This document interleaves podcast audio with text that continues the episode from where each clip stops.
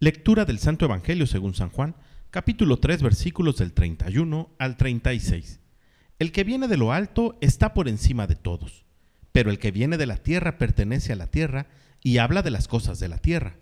El que viene del cielo está por encima de todos. Da testimonio de lo que ha visto y oído. Pero nadie acepta su testimonio. El que acepta su testimonio certifica que Dios es veraz. Aquel a quien Dios envió habla las palabras de Dios porque Dios le ha concedido sin medida su espíritu. El Padre ama a su Hijo y todo lo que ha puesto en sus manos. El que cree en el Hijo tiene vida eterna, pero el que es rebelde al Hijo no verá la vida, porque la cólera divina perdurará en contra de él. Palabra del Señor. El Evangelio del día de hoy viene precedido por un testimonio que Juan el Bautista da acerca de Jesús.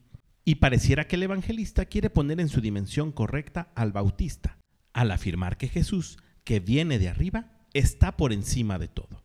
Y en este sentido es que nosotros tenemos que tener puesta nuestra mirada en el cielo. Los cristianos sabemos que nuestro paso en esta tierra es solo temporal y que nuestra nueva patria está junto a Jesús. Por ello, no debemos vivir atados a los tesoros que nos ofrece la tierra sino esforzarnos constantemente por construir un capital en el cielo.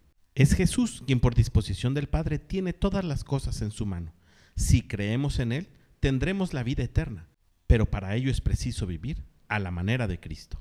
Pidamos pues en esta cincuentena pascual que nos prepara a la venida del Espíritu Santo, que sea precisamente Él el que nos ayude a descubrir cómo le gusta a Jesús que vivamos los cristianos.